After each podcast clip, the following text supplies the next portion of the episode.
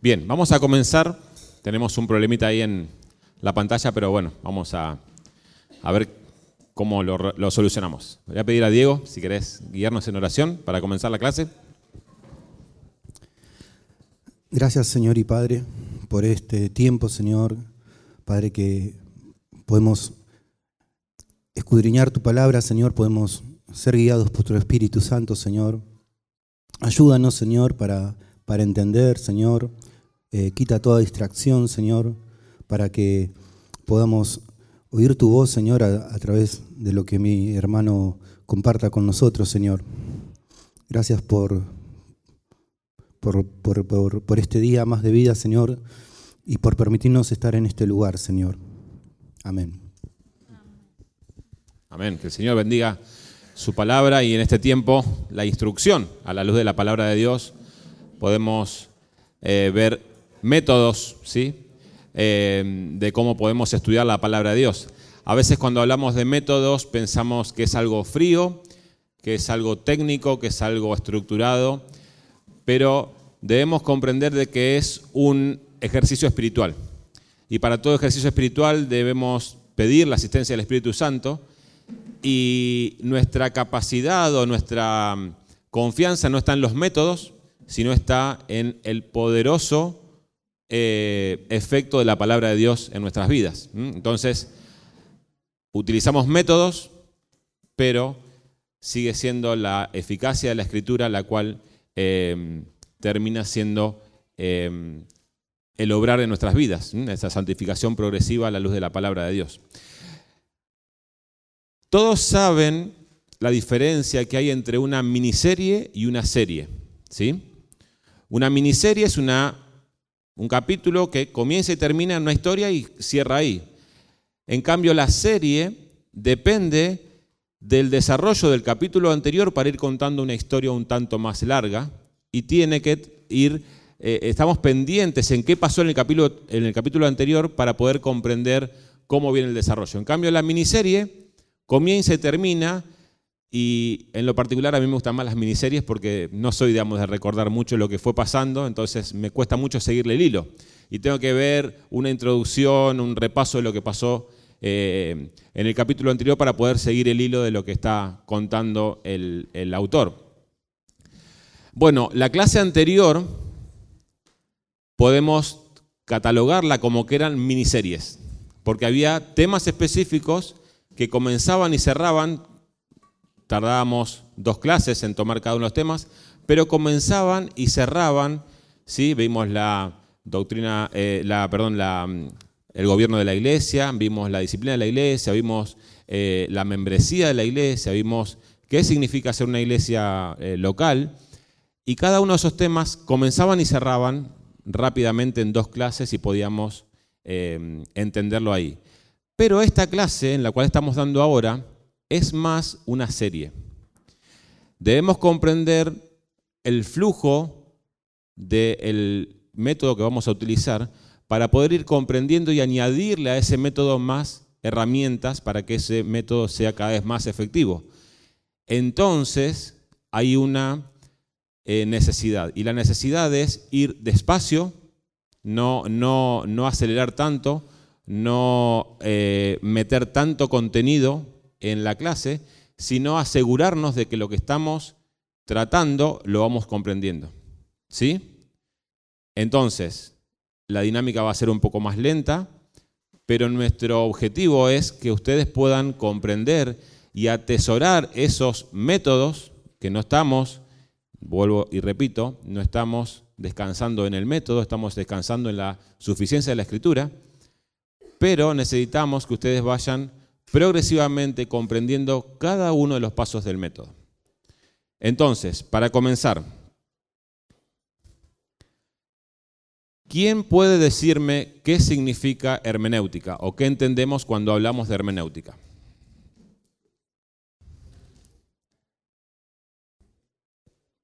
Claudia. Ah, no, me iba, me iba a convidar una... Herramientas para el estudio bíblico. Ok, herramientas para el estudio bíblico. ¿Solamente el estudio bíblico? Bueno, en definitiva, hermenéutica se aplica a todo tipo de texto, hermenéutica bíblica se, aplica específicamente a textos bíblicos, pero es solamente el estudio. Tenemos una pata siguiente que es la aplicación. Si nosotros simplemente nos quedásemos con estudiar el texto, comprender el texto, interpretar el texto, de pronto nada cambiará en nuestras vidas. Tenemos la tercer pata, que César lo decía el domingo pasado, que es la aplicación del de, método. Entonces, dice 2 de Timoteo 2.15, procura con diligencia presentarte a Dios aprobado como obrero que no tiene de qué avergonzarse, que usa bien la palabra de verdad. Y cuando nosotros leemos ese texto, y muchas veces lo citamos de memoria, nos olvidamos de que ahí hay una implicancia. Dice que, que no tiene de qué avergonzarse. De alguna manera, cuando nosotros, después de un tiempo, utilizamos la escritura y no la utilizamos de buena manera, hay un aspecto en el cual nos debería traer vergüenza. Nos deberíamos poner rojos después de un tiempo de desarrollo en nuestras vidas y no podamos comprender textos básicos de la escritura. O sea, el texto nos dice de que hay algo esperable, lógico, que es el hecho de que la persona pueda comprender profundidades bíblicas muy simples y muy sencillas al comienzo, pero que vaya creciendo en esa santificación progresiva, pero también en ese conocimiento de la escritura cada vez más profundo. Entonces, el propósito de la hermenéutica como decían hoy, ¿no? La hermenéutica bíblica es el estudio de los principios y métodos de la observación, interpretación y aplicación de verdades escriturales. Y por otro lado, el propósito de la hermenéutica bíblica es ayudarnos a saber cómo estudiar, entender y aplicar correctamente la Biblia a nuestra vida y a la vida también de los demás. ¿Mm? Muchas veces administramos conocimiento de la palabra de Dios de manera incorrecta y afectamos la vida de las personas que están a nuestro alrededor. Entonces, no es solamente importante comprender la hermenéutica para nuestras propias vidas, sino también para poder dispensar, administrar principios escriturales correctos para ayudar a otros. ¿Mm? Entonces, bueno, el propósito de la hermenéutica bíblica es ayudarnos a saber cómo estudiar, entender y aplicar la palabra de Dios, no solamente a nuestras vidas, sino también a los demás. Bien, Ahora vimos también métodos y vimos un método. ¿Quién puede decirme cuál era el nombre de ese método? Inductivo. Ok. ¿Y quién puede decirme qué significa ese método inductivo?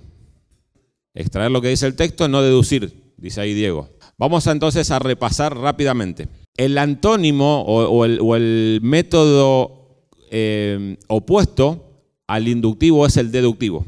¿sí? Este entendimiento preexistente se compara a una situación particular y se forma una conclusión. ¿sí? O sea, el deductivo, el que no vamos a aplicar, pero que debemos conocerlo para no caer en eso. Este entendimiento preexistente, o sea, yo entiendo, antes de llegar al texto, entiendo una verdad acerca de Dios.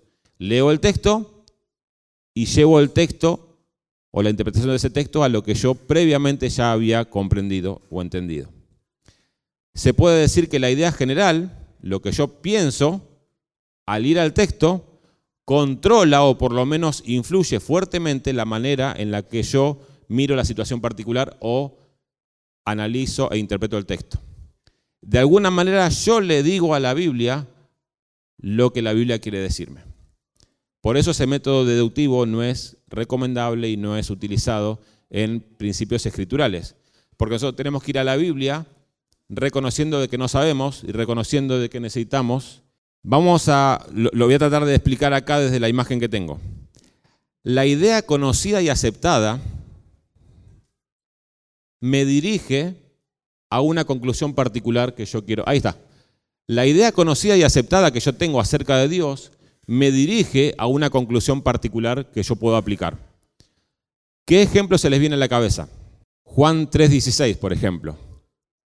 Todos podemos decir que Dios es bueno, que Dios es amor. Y cuando leemos Juan 3:16 decimos por cuanto, por cuando eh, Dios amó al mundo y entregó a su Hijo unigénito. Cuando nosotros vamos pensando de que Dios es amor, le imprimimos al texto una condición de que quiere decir de que Dios amó a todo el mundo. ¿Dios amó a todo el mundo? ¿De la manera en la cual envió a Jesucristo? Sí em, amó de una manera general, pero envió a Cristo para salvación de todo el mundo. Para a los que fueron escogidos. Pero mi, mi idea preconcebida acerca de que Dios es bueno me condiciona al momento de yo poder interpretar ese pasaje. ¿Se entiende, no? La idea preconcebida y aceptada me dirige a una conclusión particular. Pero ahora vamos a ver el método que termina siendo más eficaz, y es el método inductivo. Examina los hechos particulares de una situación y luego intenta formar un principio general de ellos. Por otro lado, suponemos que todavía no sabemos las respuestas y examinamos los detalles específicos y los hechos cuidadosamente para tratar de comprender lo que eso significa. Los detalles y las verdades escriturales me dan a mí el marco para llegar a una conclusión correcta. No soy yo quien le pongo el marco o la condición a la Biblia de lo que quiere decir, sino que la Biblia, a través de los detalles y a través de la narrativa, me va a condicionar a mí a que yo ajuste la interpretación correcta del pasaje. Y si lo ponemos en un gráfico, los hechos particulares y los detalles me dirigen a una conclusión general. ¿Mm? Hay una frase que dice que la Biblia dice lo que significa y significa lo que dice. Es un juego de palabras, pero la Biblia dice lo que significa y significa lo que dice. Muchas veces vamos a la Biblia y decimos, bueno, todo es alegoría en la Biblia, ¿no? Entonces, yo tengo la libertad de comprender y de interpretar como a mí me parezca. En definitiva, cuando usamos las herramientas correctas, gramaticales y de hermenéutica, tenemos que atender las palabras, las frases, las imágenes, los conectores, todas esas cosas, y todo ello es importante a la hora de evaluar y de comprender eh, la interpretación de ese pasaje. Todos nosotros, y eso es un gráfico que ejemplifica muy bien la actitud que nosotros debemos tener frente a la Biblia. Todos arrancamos en esta base, que no sabemos que no sabemos. Todos pensamos de alguna manera que sabemos. Y vamos a la Biblia, vamos a la Escritura y decimos, yo estas cosas ya las sé, entonces lo que me va a, informar la Biblia es un detalle, una sintonía fina de algo que yo ya sé, una verdad grande que yo ya sé, simplemente le voy a añadir una verdad más, pero no nos estamos dando cuenta de que la verdad principal que nosotros ya le metemos a la Biblia está condicionando la interpretación de ese pasaje. Entonces debemos reconocer a la luz de la escritura que no sabemos que no sabemos. Y ahí esas dos flechas apuntan hacia una madurez. ¿Y cuál es la madurez? El segundo paso es que sabemos que no sabemos. Cuando nos damos cuenta y reconocemos de que sabemos de que no sabemos, de que sabemos que la escritura es la que nos tiene que informar a nosotros, ahí es donde empezamos a madurar y a comprender ciertas cosas. Cuando reconocemos de que vamos a la Biblia, vamos a la Escritura, y la Biblia nos debe informar y enseñar acerca de las verdades escriturales y no nosotros imponerle al texto lo que queremos decir. Luego está el otro paso, el que sabe que sabe. Yo creo que nunca llegaré a eso, pero el último paso es no sabe que sabe. Y en definitiva es cuando nosotros hacemos cosas de manera natural. Por ejemplo, Gaby, viniste en auto. ¿Cuántos cambios metiste para venir? Pocos, pero ¿cuántos? Porque necesito saber cuántos. está bien, pero ¿cuántas veces cambiaste? Ni idea. ¿Cuántas veces apretaste el embrague? ¿Cuántas veces apretaste el freno? El acelerador, el volante terminamos haciendo cosas de manera natural y no nos damos cuenta, no estamos pensando, ahora tengo que pasar a segunda, ahora tengo que pasar a tercera. Naturalizamos cosas y las hacemos. Y ese es el último punto de que no sabe que sabe, que en definitiva no está pensando constantemente esto tengo que hacerlo, esto tengo que no hacerlo, ¿sí? Pero nosotros no vamos a quedar en los dos primeros. Primero reconocer a la luz de la escritura que necesitamos reconocer de que no sabemos y que la Biblia nos va a enseñar lo que nosotros necesitamos aprender. Yo les hago una pregunta con respecto a la clase anterior. ¿Todos están de acuerdo en que la serpiente cambió las palabras que Dios le dijo al hombre y a la mujer? Sí. Bien. Busquen Génesis capítulo 2, versículo 15. Cambió, modificó, adulteró, quitó, sacó. Pero, las, cambió y suprimió cosas. Bueno, ok. La pregunta decía, ¿todos están de acuerdo en que la serpiente cambió las palabras que Dios le dijo al hombre y a la mujer? Génesis 2, capítulo, eh, versículo 15 al 16. ¿Alguien que lo lea? Versículo 15 y 16. ¿Dónde está la mujer? Pero llegamos a la idea preconcebida de que Dios habló al hombre y a la mujer porque la mujer desobedeció y le metemos al texto una idea preconcebida que nosotros tenemos. Nosotros decimos, ¿no? La pregunta era, ¿todos están de acuerdo en que la serpiente cambió las palabras que Dios le dio al hombre y a la mujer? Sí, se la dio solamente al hombre.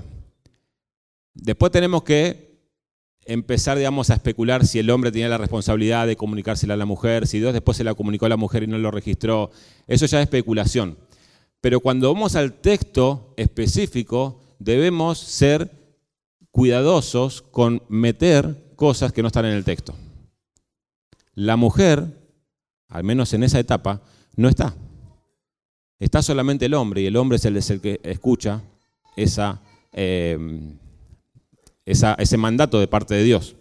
Pero la idea general y preconcebida es que es el hombre y la mujer que están ahí y, ellos dos escuchan a Dios. Ese es simplemente un ejemplo de cómo nuestras ideas preconcebidas le meten una comprensión del texto que no está específicamente en la Biblia. Eh, es frustrante cuando a veces uno llega a una conclusión y, te preguntan, ¿dónde está en el texto? No, bueno, pero yo pensé y agarré otro texto de otro lado y traje y vine y añadí, y hice un, un parche, un remendo, digamos, ahí una añadidura. ¿Dónde está en el texto?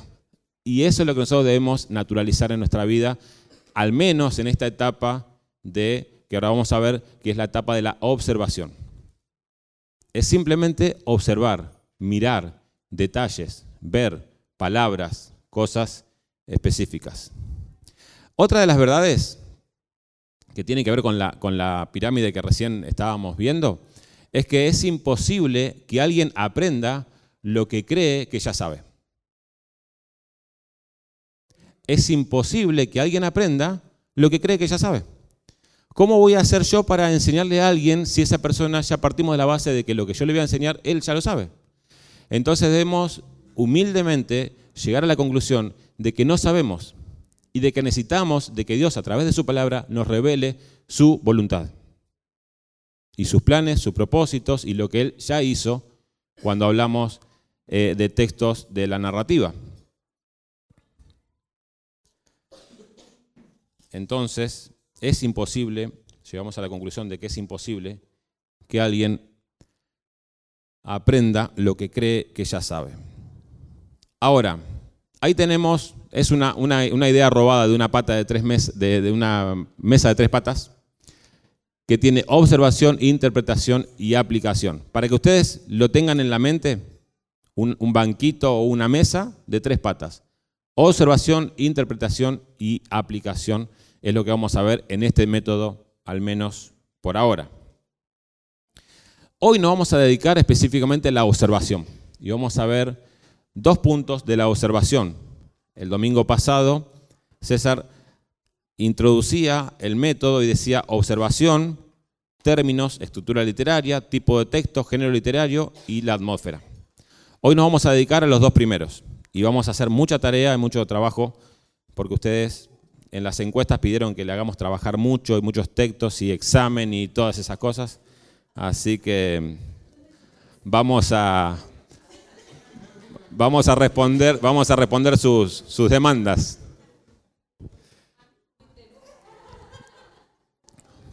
Bien, entonces tenemos El, el, el, aspecto del método que vamos a ver hoy es la observación y nos vamos a quedar solamente en eso y vamos a ver varias clases de la observación. Ahora, fíjense que para la observación tenemos que tener algunas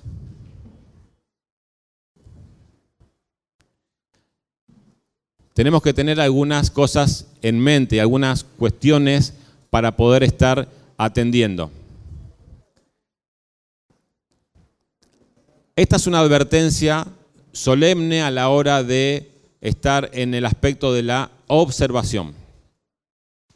El enfoque común es una observación breve, una interpretación ya preexistente, como decíamos hoy, y una aplicación cuestionable.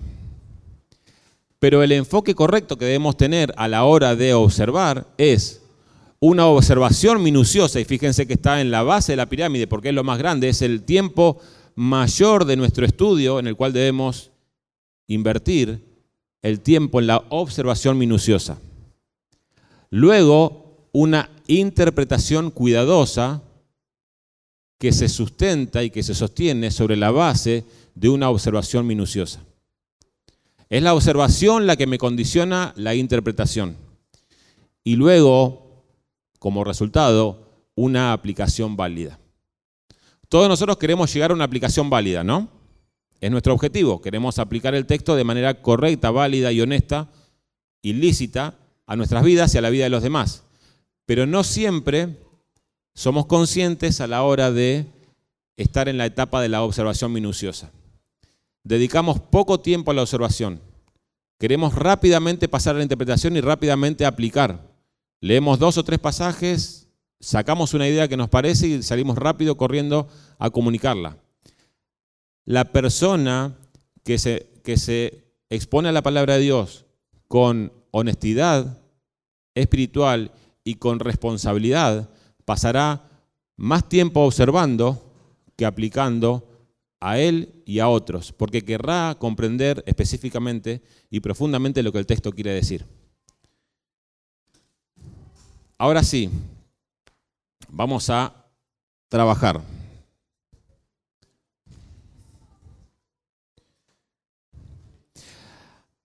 La tarea que tenemos ahora, porque vamos a hablar de términos, ¿sí? Y términos, va a hablar acerca de palabras, conectores, eh, eh, figuras, ¿sí? Pero vamos a ir a Nehemías capítulo 3.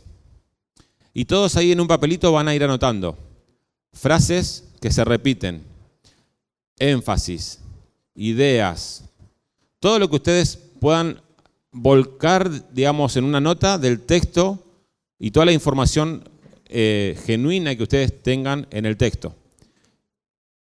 Nehemías capítulo 3. Sí, todo el capítulo 3, eh, céntrense en detalles, es extenso, pero céntrense en detalles específicos, frases que se repiten, ideas que comunica el texto. Si pudiésemos leer Génesis capítulo 3 y nos preguntasen, ¿de qué trata? ¿O de qué está hablando? ¿O cuál es el énfasis? ¿O cuáles son las repeticiones? Bueno, ¿qué podrían decir? Esa es un poco la tarea. ¿Tenemos más o menos ¿Una idea? ¿Qué frase o qué idea se repite? Restauró. Puerta. Vigas, gobernadores. Reparación, reparación, reparación. Reedificaron, asentaron. Hay otra frase que se repite mucho. Y empieza, todas las, todos los, pasajes, casi todos empiezan con esa frase. Junto a ellos. O a continuación en otra, en otra ¿sí? O a su lado. ¿Sí? ¿Estamos bien? ¿Qué otro detalle más pudieron ver? Hijos de... Yo sé que es algo rápido para, para, para ver, pero algo para tener ahí, digamos, en cuenta es, primero es el junto a ellos o a continuación. Y eso muestra acerca de un trabajo en conjunto de todo el pueblo. Lo otro para ver y para atender es que si ustedes se fijan, comienzan en las puertas de las ovejas, hacen toda la vuelta y, siguen, o sea, terminan en la puerta de las ovejas, dando la idea de una obra concluida y, terminada. No es que terminaron la puerta de las ovejas y quedaron a mitad de camino, sino que dieron toda la vuelta de la reconstrucción de los muros. Versículo 8, Edgar, léelo. O sea, no eran todos albaniles, ¿no? O sea, no importaba, digamos, la profesión que tenga tu familia, ahora había que restaurar el muro. Perfumista.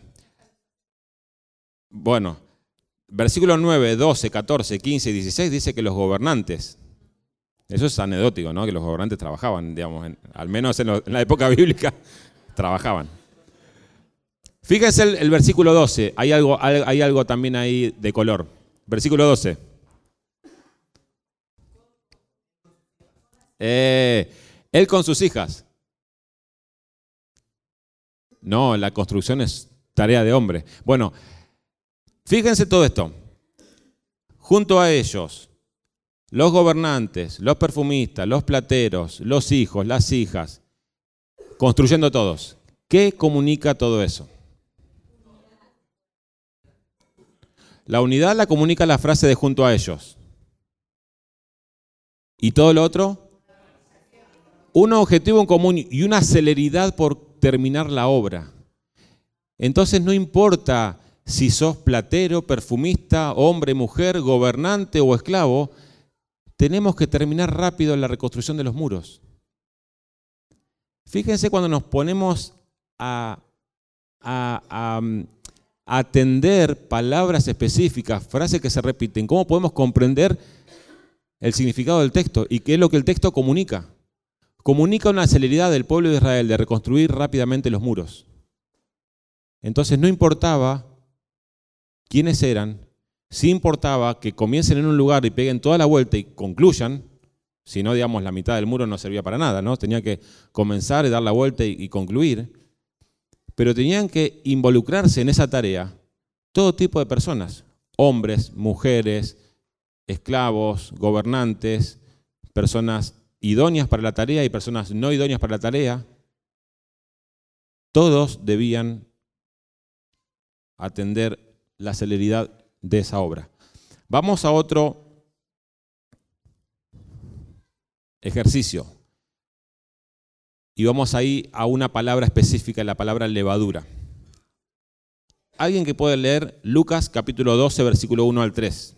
Primera de Corintios capítulo 5, versículos 7 al 8 dice, limpiaos pues de la vieja levadura para que seáis nueva masa sin levadura como sois, porque nuestra Pascua, que es Cristo, ya fue sacrificado por nosotros. Así que celebremos la fiesta no con la vieja levadura, ni con la levadura de malicia y de maldad, sino con panes sin levadura de sinceridad y de verdad.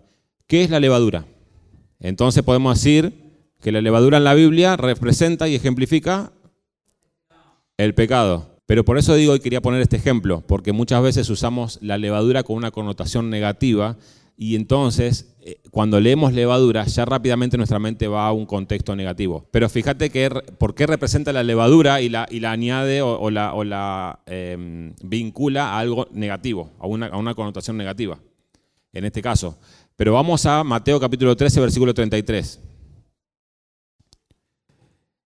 Lo leo yo si quieren. Y dice, otra parábola les dijo, el reino de los cielos es semejante a la levadura que tomó una mujer y escondió en tres medidas de harina hasta que todo fue leudado. O sea, la connotación ahí cambia de la palabra porque utiliza la levadura, como decía Edgar, en un sentido positivo, en un sentido en el cual esa levadura fermenta y Em, se expande, pero también eh, comunica a otros eh, esa verdad. Entonces, la levadura en algunos puntos o en algunos pasajes puede tener una connotación negativa y asociarse al pecado, pero no necesariamente tenemos que leer levadura e ir directamente a una connotación negativa. Y vamos a otra palabra, la palabra serpiente. Génesis capítulo 3, versículo 14 dice, y Jehová dijo a la serpiente, por cuanto esto hiciste, maldita serás entre todas las bestias y entre todos los animales del campo, sobre tu pecho andarás y polvo comerás todos los días de tu vida. Números 21.8 dice, y Jehová dijo a Moisés, hazte una serpiente ardiente y ponla sobre un asta, y cualquiera que fuere mordido y mirare a ella vivirá. Y Moisés hizo la serpiente de bronce y la puso sobre el asta, y cuando alguna serpiente mordía a alguno, éste miraba a la serpiente de bronce y vivía. Juan capítulo 3, verso 14 dice, y como Moisés levantó la serpiente en el desierto, así es necesario que el Hijo del Hombre sea levantado, para que todo aquel que en él cree no se pierda, mas tenga vida eterna. Pregunta, ¿quiere esto decir que Cristo es, al igual que la serpiente que fue maldita en Génesis, él también fue maldito? Segunda Corintios capítulo 5, versículo 20. Así que somos embajadores en nombre de Cristo, como si Dios rogase por medio de nosotros os rogamos en nombre de Cristo reconciliados con Dios. Al que no conoció pecado, por nosotros lo hizo pecado, para que nosotros fuésemos hechos justicia de Dios en él. Y Gálatas 3:13 dice, Cristo nos redimió de la maldición de la ley, hecho por nosotros maldición, porque está escrito, maldito todo es que el colgado en el madero. O sea, Cristo sí se hizo maldito, por amor a nosotros. Bueno, se hizo maldito, perdón. Sí, sí. Entonces, Cristo se hizo maldito. A ver, vamos, vamos de vuelta a leer la pregunta. ¿Quiere esto decir que Cristo, al igual que la serpiente que fue maldita en Génesis, él también fue maldito? Esa, esa era la pregunta. Fue maldito. Fue maldito por Dios, por nuestros pecados. Dios lo hizo maldito. O sea, Dios lo declaró maldito por causa de nuestro pecado. ¿Mm? ¿Por qué puse estos, dos ejemplos? Porque nos cuesta a veces agarrar esa, esa palabra serpiente y atribuírsela en una connotación negativa a Cristo. Pero fue así por, amor, por el amor de Dios y por causa de nuestro pecado. Entonces, cuando nosotros vamos y leemos una palabra, tenemos que tener cuidado el contexto que me está comunicando de cómo yo interpretar cada una de esas palabras. Están los dos peligros. O toda connotación negativa, el ejemplo de la levadura, o connotación negativa de la serpiente, pero cuando llegamos a Cristo decimos, no, no, no, no, no. Y nos perdemos la profundidad de lo que el texto quiere comunicar. Cristo por amor a nosotros se hizo maldito. Cristo por amor a nosotros estuvo dispuesto a ser considerado como la maldición que Dios hizo caer en la serpiente ahí en, Génesis. Y por nosotros fue considerado de esa manera. Fíjense que cuando nosotros agarramos una palabra y le damos una connotación distinta a la que tiene, nos perdemos la profundidad de lo que el texto quiere comunicar. Entonces, el segundo punto que vamos a ver hoy también es estructura. ¿Sí? Vimos ya palabras y tener el cuidado de los términos que utilizamos, las palabras y cómo las palabras van comunicando una idea y cómo la repetición de palabras nos da un énfasis, como en, eh, como.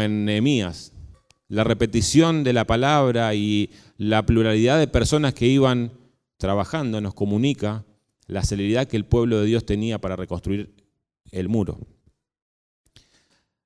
Vamos ahora a ver estructura y dice que cada texto tiene una estructura, que esa estructura comunica un énfasis y que ese énfasis comunica la idea central del pasaje.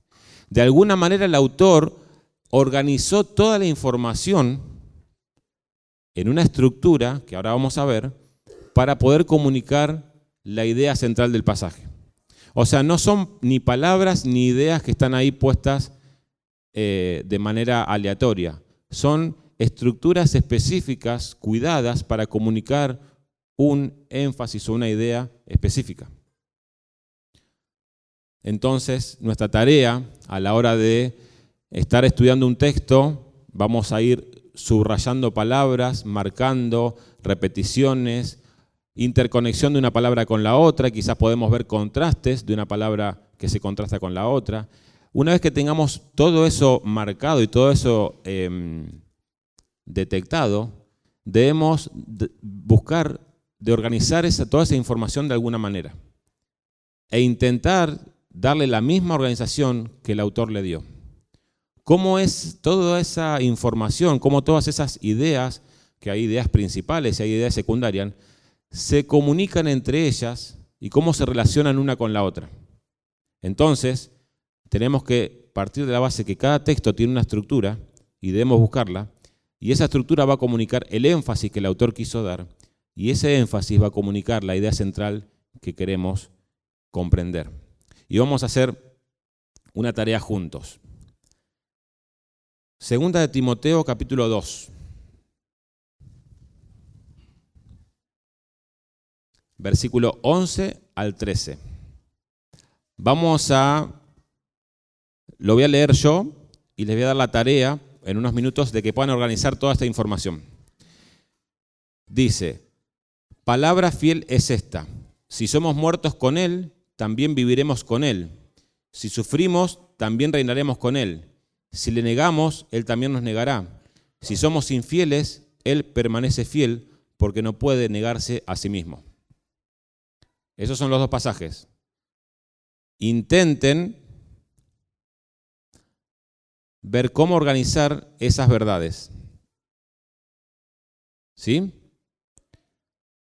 Si somos muertos con Él, también viviremos con Él. Si sufrimos, también reinaremos con Él. Si lo negamos, Él también nos negará. Y si somos infieles, Él permanece fiel porque no puede negarse a sí mismo. ¿Se entiende o quieren que lo, hagamos todos juntos? ¿Sí? Bien. Vamos a hacer una tarea entonces. Cuando esta información se puede ordenar de manera positiva y negativa. Y eso nos va a ver a, evidenciar, no sé si el énfasis, pero al menos una, un peligro o una mala interpretación de un pasaje. Palabra fiel es esta, si somos muertos con Él, también viviremos con Él. ¿Eso es algo positivo o negativo? Positivo. Si sufrimos, también reinaremos con Él. ¿Es positivo o negativo? Positivo. Entonces tenemos dos del lado positivo. Podríamos hacer una columna en sus, en sus apuntes y poner dos pasajes que tenemos o dos verdades que tenemos del lado positiva. Si le negamos, Él también nos negará. Negativo. Si somos infieles, Él permanece fiel.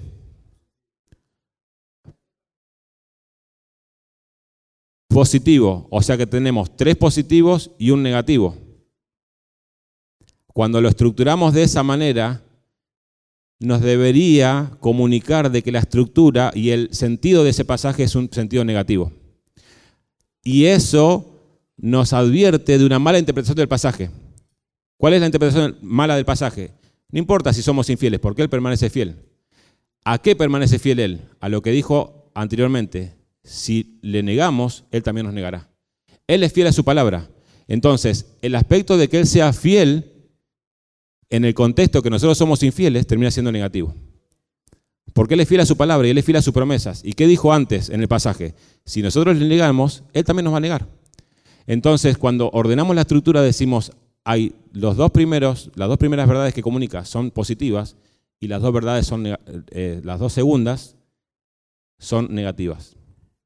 Fíjense cómo la estructura nos ordena la comprensión de un pasaje, que tantas veces lo hemos tenido como Amén decimos, ¿no? Si, si, somos infieles, Dios permanece fiel. Amén decimos, gloria al Señor. Pero tiene un aspecto negativo. Para nosotros que somos infieles, tiene un aspecto negativo, porque Dios va a ser fiel a la promesa que Él dijo y a su palabra que Él comunicó en el versículo anterior. Si le negamos, Él también nos va a negar. Simplemente estos son ejemplos para ver cómo la estructura nos puede ordenar las ideas y poder contener en no irnos para distintos lados y sacar aplicaciones que son incorrectas. Vamos a hacer una última tarea antes de terminar. Segunda de Timoteo, eh, perdón, primera de Juan, capítulo 4, versículos 7 al 16. Le voy a dar cinco minutos para que puedan ordenar ese, eh, esas informaciones. Y le voy a dar una, pista. Pueden ordenarlo, hay muchas maneras de ordenar, pero una de las maneras más prolijas de ordenarlo es en bloque de dos versículos. Dos, dos, dos, dos, dos, y ahí lo van ordenando. Pero al ordenarlo, resuman en una palabra lo que dicen esos dos versículos. Por ejemplo, versículos 7 y 8, que comunican. Versículos 9 al 10, que comunican. Versículo 11 al 12, que comunican. Versículo 13 al 14, que comunican. Y versículo 15 al 16, que comunican. Bien, vamos a ir, vamos a ir haciéndolo juntos. Eh, de última pueden continuar, digamos, en, sus casas, haciendo y, tratando de estructurar, pero fíjense que la estructura nos va a dar una pista de cuál es el sentido de ese pasaje. Alguien que rápidamente lo haya estructurado o, que diga, por ejemplo, el versículo 7 y 8 que comunican.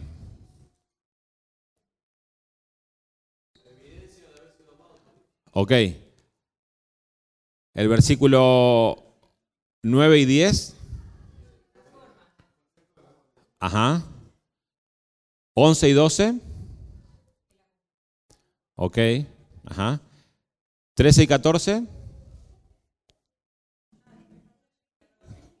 Bien, entonces lo, hacemos, lo hacemos juntos. Miren, yo lo, ordené de esta manera, pero no quiere decir de que es inspirada, digamos, de esa manera, ¿no? Eh, pero fíjense que eso de alguna manera les puede guiar, orientar a cuál es el sentido de este pasaje. Esta es la estructura que yo armé. En el 7 y en el 8 vemos la evidencia de que Dios nos amó o que nosotros amamos a Dios o que Dios nos amó, ¿cómo evidenciamos nosotros que Dios nos amó? ¿Lo ven en el texto? Versículos 9 y 10, el ejemplo. ¿Sí? Dice, en esto consiste el amor de Dios, no en que nosotros hayamos amado a Dios, sino que en Él, Él nos amó a nosotros y envió a su Hijo en propiciación por nuestros pecados. O sea que la evidencia que nosotros somos amados de Dios, el ejemplo que Dios nos dio, el versículo 11 y 12, el encargo, amados si Dios así nos amó, también debemos amarnos unos a otros. Hay un encargo, hay un pedido que Dios nos hace. El versículo 13 y 14 nuevamente habla acerca del ejemplo. Dice, en esto conocemos que permanecemos en Él y en nosotros, no en, eh, en que nos ha dado a su Espíritu y nosotros hemos visto y testificado que el Padre ha enviado al Hijo, al Salvador del mundo. Otro ejemplo. Y fíjense, versículo 15 y 16, todo aquel que confiesa que Jesús es el Hijo de Dios, Dios permanece en él y él en Dios. Y nosotros hemos conocido y creído el amor que Dios tiene para con nosotros. Dios es amor y el que permanece en amor permanece en Dios y Dios en él. La evidencia nuevamente de que Dios nos ha amado. Es un sanguchito. Entonces, fíjense de que la estructura nos va comunicando de que el énfasis ahí, el encargo que, que Juan quiere comunicar. ¿Y cuál es el encargo? Versículo 11 y 12 si Dios así nos ha amado, también debemos amarnos unos a otros. Podemos resumir ese pasaje con el encargue.